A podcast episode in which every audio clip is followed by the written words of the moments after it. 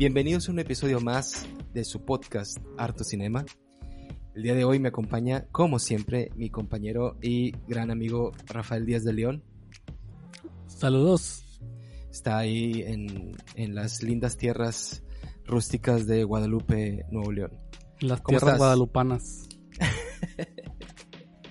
En las tierras guadalupanas, cerca de la Expo Guadalupe, de hecho. Sí. Si no me equivoco. Muy bien. Eh, el día de hoy vamos a hablar acerca de un gran, gran documental que, que su grandeza está en que todo está mal.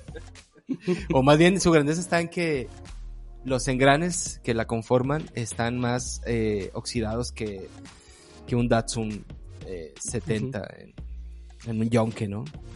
O, ¿O qué crees tú? Aquí un Datsun donde nieva. Eh, sí, o sea, está. Eh, está mal, o sea. Este. A mí me, me llama mucho la atención esta gente que. que, que, el- que le gusta ser el malo.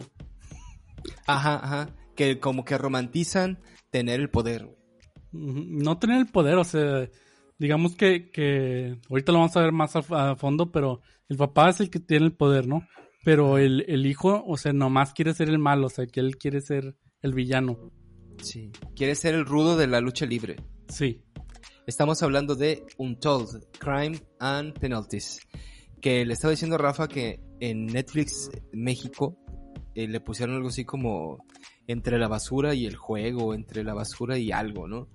Eh, es una, es uno de los episodios de una serie de documentales que ya están muy adheridos al, al ADN del mexicano, que son muy, muy populares, que son este tipo de documentales de crimen y, misterio y Pero no ¿Cómo se todos son de crimen, ¿o De- sí? O sea, hay varios de la misma serie y creo que unos simplemente son historias. Pero, o sea, pero, hay, pero hay crimen de por medio, ¿no? En, en este sí. Pero Bueno. no sé si en todos. Yo creo que en los demás también. Pues no sé. Bueno, yo, la neta es que sí, me gustó mucho cómo está hecho. Pero este- es muy extraño y vamos a llegar a eso porque hasta parecía, pareciera que está pagado por, por los personajes. Pero Sí. Eh, no sé si a lo mejor convenga también platicar un poco que, que ahí sí hay un, sí hay un auge muy, eh, ya yo creo que rebasa, güey, o sea, los números, de la, la cantidad que, que hay de documentales de este tipo en Netflix, en Prime y en HBO Max y así, que eh, desen- desenmarañan toda una red de eh, criminales, cultistas, eh, extorsionadores, eh, personas que hacen el mal sin, sin un tapujo eh, y son muy, muy populares. Este es uno de ellos, pero digamos que, o bueno, es una serie de ellos. ¿Qué tan popular es este todo esto? Sí, sí, sí, sí pegó, ¿no? O sea, sí lo está, sí lo está viendo la gente, ¿o no? No sé, yo la verdad llegué a él porque a través de lo recomendó un, un youtuber. Eh, Ah, ya. Nor- El Northern Ryan. Lion. Ajá. Sí. Eh, eh, dijo que estaba muy bueno y, y tenemos gustos similares, así que por eso. sí. Sí, y entonces es la historia de, así a grandes rasgos, de un equipo de, de hockey sobre hielo y llamado los Trashers, los basureros, Sí. los... Un equipo de las ligas menores. Basureros, sí. Sí, porque hasta donde entendí, la NHL es como que la grande y la UHL es como la, ¿no? O Hay sea, varias, hay varias a ese nivel, sí. Yo creo que ellos, está- ellos estaban como en medio, porque él, eh, hay uno de los personajes que aparece ahí, pone un, un, un esquema, un diagrama, y están a- está arriba la NHL, y luego está la Sí. UHL, y luego está una abajo, ¿no? Sí, Que son como, ellos son como la segunda división, ¿no? sí, es como segunda división y hay varias ligas a ese nivel. O sea, no es la única liga Ajá. de segunda división. Y aquí lo, lo interesante es que el equipo, estos Thrashers, que está dedicado completamente a esto, ah, o sea, obviamente revisan otras aristas que son las aristas criminales, pero está, está conformado por personajes muy peculiares, entre ellos el dueño del equipo, que es un, Sí. un- una, una persona pues bastante siniestra, ¿no?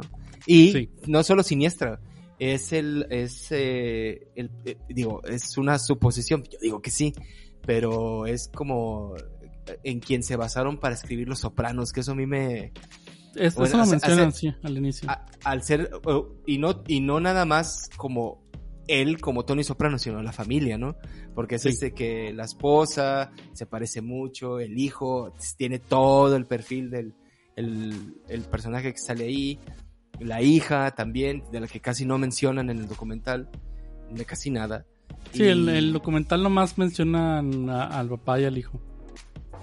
y el papá sí es un sí es un es un pues un cabrón no o sea Sí. Que lo, primero, que lo primero que me llama la atención es que, eh, y, y esto es, a lo mejor voy va, va a sonar muy naif de mi parte, ¿verdad? Pero eh, el, él es, eh, el personaje siempre está eh, resolviendo sus cosas o resolviendo sus problemas criminales, eh, no eh, tratando nunca de, eh, ¿cómo, se, ¿cómo se dice cuando snitch? ¿Cómo se dice? Este, Ah, sí, este. a- acusar a otros, ¿no? Acusar a, Sí. o sea, vaya, ponerles el dedo a otros de, a- de, su, de su red criminal. Porque él pertenece como que a una liga de malvados, una liga de villanos que son de Alcurnia, ¿no? Que es un güey muy, muy raro ahí que no me acuerdo cómo se llama, ¿no?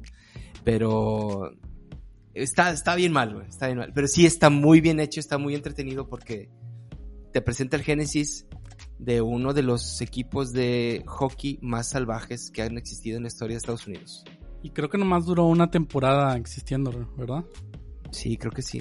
Sí, porque cuentan, nada más cuentan dos años, pero el segundo año es donde ocurre el, el, el auge de, de ese equipo.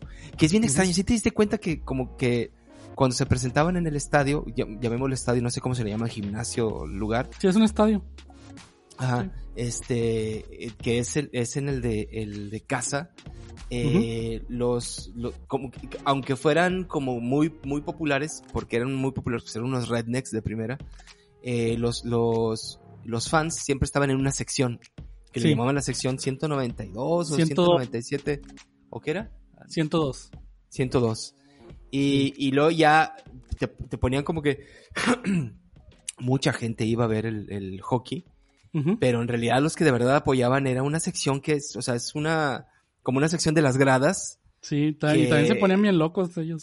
que era, el- era, el- era el, el, el área, el área salvaje, ¿no? De, de la noche. Sí, que, que la, la misma sección este vivía peleada con el comisionado, que era el encargado de, pues, de poner las sanciones a los equipos.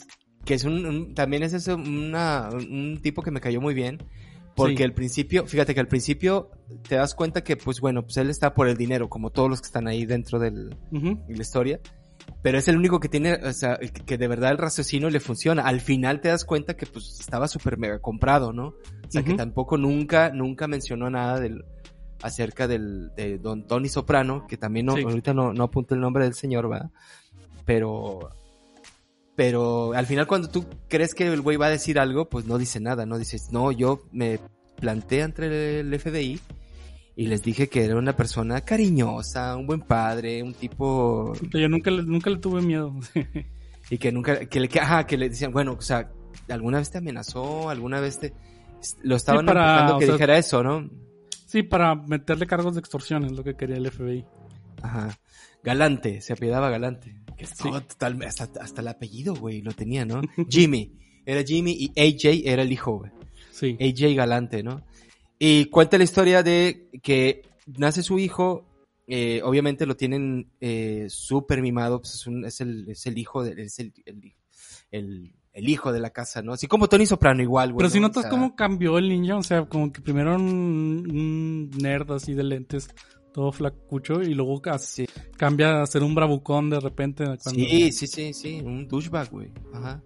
Que de hecho a mí, a mí me parece una cosa súper, o sea, eh, alucinante, güey. Alucinante totalmente. Cuando dice que a él le gustaba mucho la lucha libre y su papá invita a, un- a unos luchadores, o sea, le Sí, paga a a las luchadores. estrellas. Pero las estrellas, güey. O sea, estaba sí. Rock, estaba Triple H, estaba Rob Van Damme. O sea, los de esa época fueron a su fiesta y que dice que estaban todos, su- todos sus amigos con cara de que, que está pasando, ¿no? Sí. Y están ahí como en el, en, en el asador y platicando con el galante y, ¿no?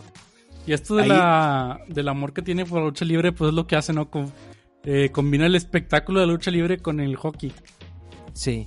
Que por ejemplo ahí yo, yo, yo no entendí, y a lo mejor también porque no conozco mucho el deporte, pero yo no sé, él, él da por sentado que eh, generalmente siempre hay una pelea. O sea, en cualquiera de los, de- en cualquiera de los partidos siempre va a haber roces, pero roces, Sí. güey. O sea, de que obviamente no puedes controlar la inercia del patinaje y eventualmente vas y le golpeas fuerte a otro- al contrincante y de ahí se, se, se encabronan y empiezan a tomárselo muy personal y se empiezan Sí. a pelear y se detienen. Y acá lo que ocurría con los Thrashers es de que todo el tiempo había peleas, todo el tiempo había De- peleas. el primer partido, lo primero que le dice es este. Que, que es el dueño, Sí. el James, el papá, y, que es el manager y el, el entrenador es el hijo. Sí. Que yo, que yo te quiero hacer un paréntesis aquí. Yo a todo esto del- desde que empezó, yo pensé que todo el problema iba a ser el, o sea, darle el control de un equipo profesional a un niño de 17 Ah, años. sí, yo también pensé eso, claro. Yo pensé Pero que el, el todo niño iba mal 17 por años eso. ese- ese es una de las personas más eh, responsables que de, de. Sí, sí, sí, sí. Y aparte responsable, es un gran negociador. O sea, es un... Sí. Pero bueno, también es que, y, y eso se lo decía Rosy, le decía, este, el güey se ganaba a todo mundo con el billete por delante. Sí. Y el billete adentro del sobre, o sea, no, de las cosas más eh, crípticas y, y horripilantes que existe en los negocios, eh, la onda del sobre, ¿no? De que, ¿sabes Sí. qué? Te voy a pagar, no sé, güey, es 50 mil, 50 mil eh, por, por la temporada, pero después de cada, de cada partido siempre les daban un sobre con 10 mil, güey. O sea, era una lavadera de dinero de, no sé, ahora, no sé, des- no sé Eh, cuál es era el negocio de los... este, eso, eso de darles el dinero por afuera es porque cuando equipo profesional tienes un tope salarial. Ok. Y, y no, o sea, tú no le puedes pagar más a tu, a tu, a tu equipo que de A una cierta jugador- a cantidad. tus jugadores. Ajá, ajá. Sí, para, para mantener todos equilibrados, ¿no? Y que los equipos ricos no se lleven a los equipos pobres. Ya. Entonces lo que hacían estos es que te decían, no, te vamos a pagar tanto por el tope salarial, pero te vamos a pagar el doble realmente. Ujú. De hecho, Ya, llega ya. un momento en que con- ya tienen, tienen el equipo completo y contratan a, a un profesional porque la NHL hay un problema, no sé, Ah, no sí, sé qué sí, es un problema con los, con, con el gremio o con el sindicato de la NHL que cancelan toda la temporada Sus- y lo ellos suspenden. contratan, contratan a la estrella, al, al goleador, al campeón goleador y, le pagan eh, literalmente en una en un saco de gimnasia lleno de, de billetes. Sí. sí. Pero bueno, nos adelantamos un poco. El caso es que este hijo, que se llama AJ Galante, eh, de repente un día está viendo eh, hockey sobre hielo y el güey se emociona y le dice al papá, ¿sabes qué? Esto es lo mío. Entonces no, este güey ¿sabes le- qué? Lo cuenta, es, es viendo la película de Los Patos. Ah, claro, güey, claro, que eso está buenísimo. Los Mighty Dogs, ¿no? Sí. La película con Emilio Esteves. Están Sí. viendo la película y, y entonces le dice que esa es su onda porque se da, sí, claro, claro, se, se da cuenta que eh, pues él nació para jugar hockey. Se va a, a- empie- empieza a jugar y, y en realidad es muy bueno. Pero eh, fíjate que ahí- ahí, el güey no combina su pasión por la lucha. El güey está jugando. O sea, el güey Sí. juega. Que luego bueno, también siento como que, que luego tiene este accidente. Que no me acuerdo cómo le ocurre el accidente. Se rompe una pierna, ¿no? No, una rodilla. O una rodilla o Ujú. una pierna. Ajá. No, no sé, la pierna o la rodilla. Y entonces, Jugando, le dicen, o sea. y entonces le dicen que ya no puede jugar. O sea, que, que no puede. Que ya no, o sea, sí puede jugar, pero ya no va a poder ser profesional con esa herida, Ajá. Y básicamente. entonces el papá, que es una persona muy, muy poderosa, estamos hablando de verdad de un, un mini Chapo Guzmán, güey. O sea, Sí. una persona muy, muy, muy, digo, no del vuelo del Chapo, pero sí una persona que maneja mucho dinero dice, ¿sabes qué? Este, voy a, voy a crear un, un, un equipo y le pone los Thrashers y el logo es un bote de basura, Sí. güey. el, el logo y la mascota. Ajá, es un bote de basura con ojos, ¿no? Y trae el, trae su... Sí, viste que la, que la mascota y que estaba en la mascota también era otro mafioso, o sea, era el, eh, como uno de los sicarios. de- Sí, que, de- que, por ejemplo, ahí yo, yo había entendido mal, yo había entendido que él era el informante, pero no. O sea, No. él, él primero, el primero que lo cablearon para poder sacarle información. Y el güey hablaba por teléfono muy abiertamente todas las pendejadas que Sí. estaba haciendo. Sí, sí. O sea, él no era informante. eh, Lo que pasa es que el, el FBI este, agarró Le su teléfono y lo, le metió un hizo una cable. intercepción. Sí, Y, y, el, y lo que tenía él es que ah, era muy abierto cuando estaba hablando por teléfono. Sí. O sea, no, no era como no, no, normalmente no. son de que dicen las cosas en, en clave y que nunca son amenazas directas y cosas así. Si no, fuimos, O sea, en al, negocio, decirte, fuimos al negocio no- de este güey y, y- y Sí. no, pues le, le matamos a los perros, güey. Y Sí. este, ya al vato ya lo convencimos, ya está a nuestro lado, sí, sí, sí. Sí, en vez de decir no, algo así como que no, no, no, no queremos que algo malo le vaya a pasar a tu negocio, dice, no, vamos a ir y vamos a romper todas las ventanas. sí, sí, sí, sí. Y, y al- a, la par en que están contando esta historia de cómo se va creando el equipo, están contando también el lado de la historia del FBI, de cómo van poco a Sí. poco eh, urdiendo todo este, este campo. Que realmente no de- iban por él, iban por el, su jefe. El jefe, el, el- el- que ese güey, ¿cómo se llamaba, güey? Que ese güey sí, hasta tiene, hasta tiene una película, güey. O sea, ese Ujú. vato sí, de plano es, es, es el padrino, padrino, güey. Sí, que sí. no me acuerdo cómo se llama. Que lo, que cuando lo arrestan, a- arrestan a Galante para, para preguntarle acerca de él. Y el güey no confiesa nada y, y lo, no, lo arrestan por, un- por evasión de impuestos. Y le dicen, bueno, te, va- te, vas, te vamos a tronar con cuatro años, o no me acuerdo, cuatro o cinco años. No, no, por la evasión. Ah, pero es la primera vez. La primera vez, la primera vez, sí, sí, sí. sí. Cuando le dice al hijo, me voy a tener que ir un, un tiempo, este, mira, ten- tengo dos, una cosa que está hablando con su hijo y le dice, tengo dos opciones, una es ayudarle al, al FBI y que me den meses y la otra es no decir nada y, y que me den este años. Ajá. Y luego le dice, pues no, pues toma la, toma, Sí. toma la oferta. Con lo único, y el hijo es el que le dice, lo único es que no delates a nadie. Sí, sí, sí. No, güey, está, está alucinante ese pedo, te digo. O sea, Sí, Y- y, y lo mencionan mucho, sea, la lealtad es lo más importante para mí. ajá. Y, y acepta, eh, se va al, al, um, va a la cárcel y para cuando sale, él ya tiene su primer, de hecho, cuando sale el padre, es cuando estrena, el día que estrena, no, bueno, no el mero día, ¿verdad? Pero estrena su, no, sí, de hecho, no, él, él prepara el primer partido de, de los Trashers para cuando sale su papá y, y se topa a su papá en el, en el estadio. Sí, como para darle una sorpresa, ¿no? Y este, y ahí pues ocurre lo que ocurre. O sea, ahora sí- llegamos a esta parte en la que eh, presentan a todos los personajes. Hay, un- hay un güey que no tiene, que le falta un ojo. Hay Sí. unos que son unos gemelos. Que lo de los gemelos, güey, fíjate, no sé si te acuerdas que mencionan una película que yo ya he visto mucho en Twitter, pero por un personaje que sale. Es una película con, con Paul Newman, güey.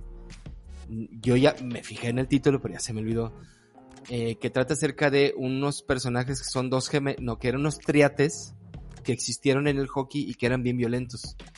Y entonces estos dos gemelos, eh, él dice, o sea, como que nosotros nos relacionaban un poco con, con estos personajes de la película Paul Newman. sí. Y al principio yo creí que estaban diciendo que era, estaba, no, pero no, no dan los años, obviamente, o sea, la película Paul Newman es vieja. sí. Pero al parecer es una película muy buena, güey, pero no sé, no sé la Sí, verdad. son los güeyes son gemelos, ¿verdad? Y son, son estereotípicamente hermanos los, los dos. Y se están peleando. Slapshot se llama la película. Slapshot. Este. Y, y siempre, siempre salen, siempre salen juntos y siempre uno Del está callando al otro. Del 77. Ajá. Sí, se están peleando. Y, eh, y, y todos estos personajes. Hay, hay otro que es un. que le llaman lo- la amenaza de Nambia o no sé qué. Ah, es, un, sí. es un africano, güey. Que es un güey súper super alto, súper gordo. Que, que es, que es como, es la- como una especie de luchador de de sumo. Nigeria. La pesadilla de Nigeria, güey. Sí, sí, sí. Este, también súper violento. Y eh, el más, más cabrón, que es este güey que es, eh, eh, ese sí es un redneck total, Ujú. que en uno de los partidos eh, se rompe la pierna, ¿no? Este, Se la rompen, no, no, no, se, no es Se la rompen. o sea, Ujú. se la rompen. Y de hecho cuando, cuando está en el hospital va el Jimmy Galante y le dice, "Ey, aquí está la dirección de que te rompió la pierna, ¿qué queremos hacer? sí, güey, o sea, ¿eso qué, güey? Y, Y el y nomás por la bondad de este güey de, de- del otro, del, digamos, del, del jugador, que, que no le hicieron nada, pero... Sí, porque le dijo, no, o sea, no vamos a, no vamos a, o sea, no vamos a hacer nada. Y le dicen, y dice ante las cámaras, dice, si estás escuchando esto, qué suerte tienes, güey. Porque, Sí. o sea, yo no estaba molesto ese día, yo ya estaba calmado, yo estaba tranquilo.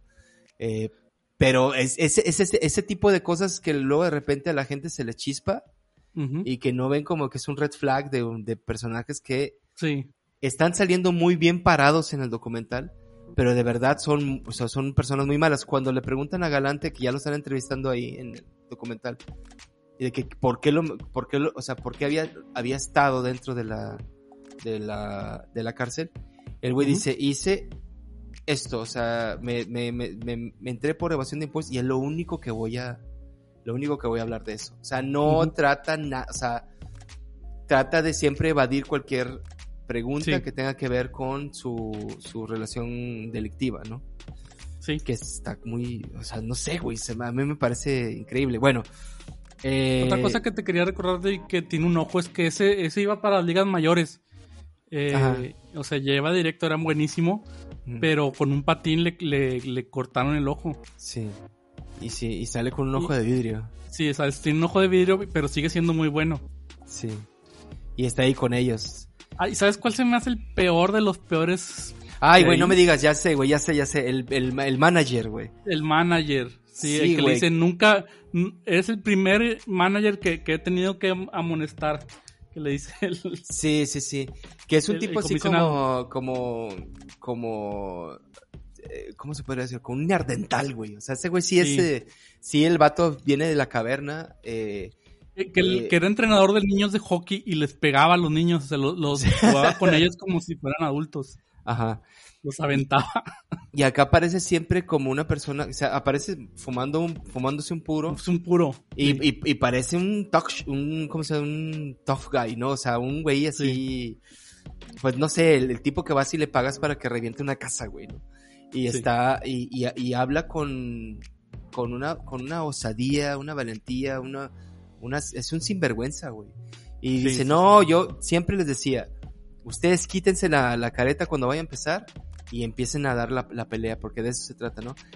Y cuando ocurre esto de, de que le rompen la pierna a- al, al principal, eh, que digamos, no es el capitán, pero digamos que es como que el principal dentro de, la, del, de este, tienen que volver a, a- a- a jugar. El- o sea, el güey regresa a jugar, obviamente, le dicen que ya, porque él es el que le dicen que ya no puede jugar, y dice, no, o sea, yo regreso a jugar, me empiezo a cuidar, porque va a llegar un momento en que llegue la revancha contra el equipo que me rompió la pierna. Sí. Hay un güey ahí que es, no, Brandon, creo que se llama Brandon, el otro güey. Y cuando toca jugar, jugar contra ellos, los de la sección 102, 102, 109, 102, 102. ajá. Todos le están gritando, ¿verdad? Así, ¡eh, una Sí, sí, sonrisa! ¿Eh, estás nervioso o qué? "Eh, ¿Qué ocurre? No, le empiezan a decir. Y el, el y Galante le dice, tú sabes lo que, tú sabes lo que va a pasar, ¿no? O sea. En el momento en que empiece, y es en el momento, es en el, en el segundo dos, güey, ¿no? Sí. De que apenas en el primer contacto lo agarran, güey, lo apalean, Que- güey, lo... Que eso también pasa en, la, en el primer juego. O sea, le dicen el primer, le dice que en cuanto suena el silbato, tú te quitas los guantes, te quitas la careta y madreas al uno. Sí. Sí. Y esto, todo esto, trata de regularlo el, el comisionado de la. UHL, que todo el tiempo está, el güey dice, yo trataba de ir todo el tiempo a estar ahí cerca porque si no iba, se hacía un pandemonio, ¿no? Y ahí más o menos se ejercía presión para que no... Que, por ejemplo, ahí, no quiero hablar de más, va, pero yo siento que en cada, en cada eh, partido, este güey se llevaba un varo, güey. O sea, porque es increíble que al final aparece en su casa en Las Vegas, en Sí. un super mega jardín, güey, ¿no? Con unos pastores belgas ahí corriendo alrededor de él. Y dices, güey, ese, o sea, claro, güey, está clarísimo, ¿no? O sea, ¿no? Y, y bueno, o- ocurre eso, le- lo, lo dejan, lo dejan súper mega golpeado. Siguen teniendo un auge súper grande, empiezan a ser muy famosos, contratan a este tipo que tú dices que es el, el, el, el- Sí, la estrella del, de la NHL. de la NHL. eh, y siguen, y luego ya ahí no recuerdo qué es lo que ocurre que... Ah, van, al- van sobre el campeonato y el campeonato lo pierden. Sí. Pero ya cuando pierden el campeonato ya está el FBI muy cerca de ellos, güey. O sea, ya hicieron un raid dentro de la, de la empresa de, de Sí, ya la sacaron basura. documentos, Ya sacaron un chorro de información y están procesando todo eso para dar el último golpe, ¿no? O sea, para dar el contragolpe. Sí, y, y siguiendo pistas y pistas se dan cuenta que este, también el equipo estaba bien involucrado en todos los en todos los manejos de, de este hombre, que es por la razón por la que tienen que cerrar el equipo. Ajá. Pero nunca dicen cuál es el, o sea, nunca dicen si, traf- si trafican drogas, si trafican, no, nunca dicen, ¿verdad? O sea, No, pero no, nunca sé. dicen de dónde viene el dinero. O sea, el- eh, eh, mucho dinero viene de la propia empresa de basura que tiene, Ajá. porque usa su influencia con la mafia y sus técnicas de extorsión para tener un monopolio. Ajá, para manejar el, todo el control de la basura del, ajá, sí, sí, sí. Sí. O sea, y de ahí viene un buen de dinero. O sea, un buen de dinero entra por la empresa de verdad, pero entra. O sea, la empresa de verdad la mantiene a base de, de extorsiones. Ajá, ajá, ajá. Y entonces, cuando está- cuando ocurre esto de que no, que no puede, eh, no pueden ganarle, eh, el AJ dice, "El- la próxima temporada nos vamos a poner las pilas. Entonces ocurre ya el quiebre, llegan, de lo desmontan, o sea, lo- le, le quit- ahí creo que ahí, ahí es donde disuelven el equipo porque se dan cuenta que pues obviamente el equipo está sacando mucho, mucho dinero. Ahí, ahí es donde hablan de los sueldos, ahí es donde hablan de que dicen, Sí. le estaban super mega pagando a todos, porque uno de los, uno de los jugadores, creo que son los gemelos, dicen, nosotros terminamos un partido, nos íbamos a tomar en a un bar, Así que no me acuerdo qué hicieron. Creo que creo que anotaron el gol el gol ganador ajá, y les dieron así un bono así de pero 10 sí mil dólares. 10 mil dólares, güey, ¿no? Y, y siempre ocurría eso, o sea, siempre había un bono, siempre estaban recibiendo un chorro de lana, ¿no? Y, y pues bueno, eso se tenía que acabar, eh, meten, y ahora sí arrestan a Galante, ahí la segunda vez que lo arrestan, no me acuerdo cuántos años le dan, creo que le dan otros años más, Como 10 le dan. Ajá. Obviamente, güey, el, el AJ se convierte en una persona de bajo perfil, que por ejemplo ahí, lo, ahí es donde empiezan a romantizar todo, güey, porque dice, Sí. me volví una persona eh, más tranquila y, y- y estaba con, con- ya casado, ¿no? Con mi esposa y empecé a, empecé a conducir camiones y dices, pues claro, güey, o sea, una, se tenía que esconder, dos, tenía que bajarle a la onda de la lana porque pues tenían que detener todo, pues el papá iba a estar allá Tenían ciento mil de enemigos, güey, ¿no? O sea, yo me imagino la cantidad de enemigos que tenía. Pero acá lo ponen así como, ay, pobrecito. Pues se lo metieron al, Sí. al bote y, ya se va a quedar sin su equipo, güey. O sea, no, o sea, es- está mal. Y era lo que te decía, que, que cuando se va, va, está a punto de terminar el, el documental, eh, hay un reencuentro, hacen como una fiesta, ¿no? Hacen como una especie de reunión. Todos los personajes que hemos mencionado ahorita, ¿no? Que son el, el- todo el equipo. eh, hay, hay unos fans que aparecen que es un güey que es un flaco todo tatuado que parece un crackhead, güey. Y, una, Sí. y su esposa que anda en silla, que tiene como parálisis, güey. Este, también los invitan a ellos porque ellos siempre estaban ahí en la sección 102 Ujú. y, y te los pintan como, como una familia, güey, como una familia funcional, como ellos no hicieron nada, ellos estaban por el entretenimiento, ellos estaban por el corazón de la ciudad, este, le daban vida, ¿no? Y en realidad era que era como presenciar un, un, en el- un coliseo romano, güey, ¿no? Sí. Era como aventar carne a las bestias, güey. O sea, y, y, y- y la gente, y la gente que lo presenciaba, pues, lo sabía, ¿no? O sea, digo, no, no quiero decir que eran hiperviolentos porque eso no se- el entretenimiento no te da para eso. Pero sí eh, que te atraiga y romantices esta onda de que el deporte se hace con los puños. Pues, güey, es el, nomás el boxeo. o sea, no, no veo otra, bueno, y el M, MMA o cómo se llama esta cosa. Ujú. Sí, pues la Este, lucha en sí. Ajá, en sí, va, o sea. Pero pues hasta eso hay técnica ahí, hay reglas, güey. O sea, Ujú. se, se detiene una pelea si vas, si está un güey hinchado, ¿no? O sea, y acá es, era. O sea, volaban los dientes todo el tiempo, eh, salí- había sangre en el hielo. Sí. No sé, güey. lo- hay, hay una película de Cronenberg que no sé si has visto que se, con Christopher Walken que se llama Zona Muerta. ¿La conoces?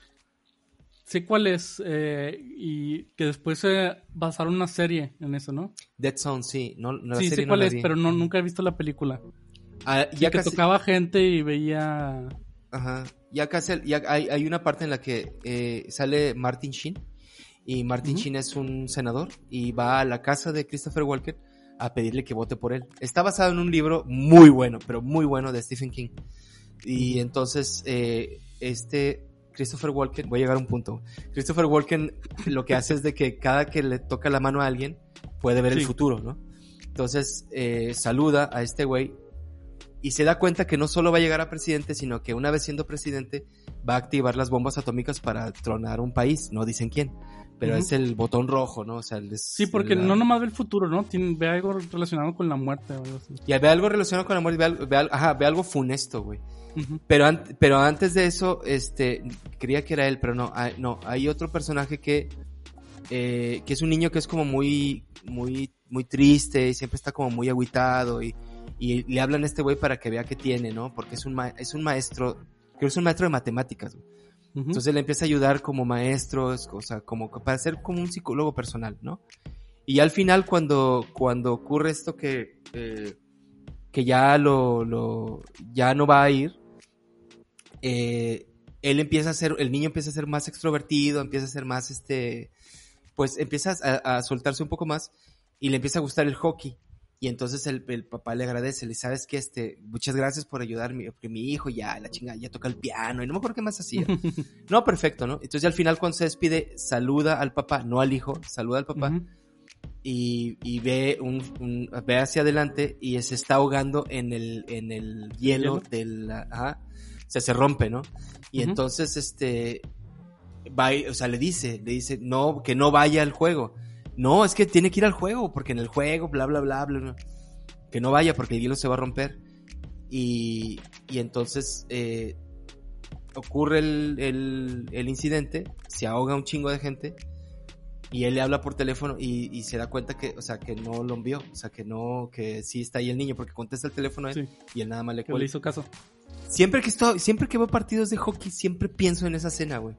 Que yo creo que es la Pero- única, es la única, es la única escena que yo he visto de, de, de el, el peor, el peor de los accidentes que puede ocurrir a un jugador de Ujú. NHL. No sé qué tanto ocurra. No es de que puede, se rompa un- el hielo. No puede, ¿no? O sea, obviamente. O sea, no, no, como- no. En, en un estadio no. Tiene que ser en un lago. Porque el estadio realmente no hay agua abajo. O sea, nomás es una capa de hielo. Es una capa, es ajá, ajá. Eh, pero, y, y, es- y, y siempre que, siempre que, que, ahora que estaba viendo este documental, siempre venía a Ujú. mi a cabeza esta escena así de, De que porque, lo- porque es, ¿de quién es esa película, güey? Ah, pues de Cronenberg, pendejo, claro. Pero le, pero la, se ve la, se ve la, los niños cayendo, güey. O sea, le- la hizo muy bien. O sea, como que Sí. lo, lo que ve el primero es como cuerpos moviéndose dentro del agua y luego ya ves que están cayendo los niños con todos los equipos de, con los palas y lo, ¿no? Ajá. Sí. Y él dice como, hijo, es muy buena, güey. Deberíamos verla y platicarla. Porque yo, yo recuerdo que la veía en, en el canal 12 y me impresionaba mucho, mucho, mucho, mucho, mucho. O sea, es que Cronenberg siempre toma actores que no parpadean. O sea, Christopher Walken, Jude Law, este güey de Vigo Mortensen, que tienen como unas miradas muy especiales, güey, ¿no? Este güey de James Woods. Siempre agarra como caras y Christopher Walken ahí ac- actúa muy bien, güey. Porque aparte de que cada que, que toma la mano de alguien, eh, no solo ve el futuro, también ve el pasado. Porque también creo que ve a un sobreviviente del, de la Segunda Guerra.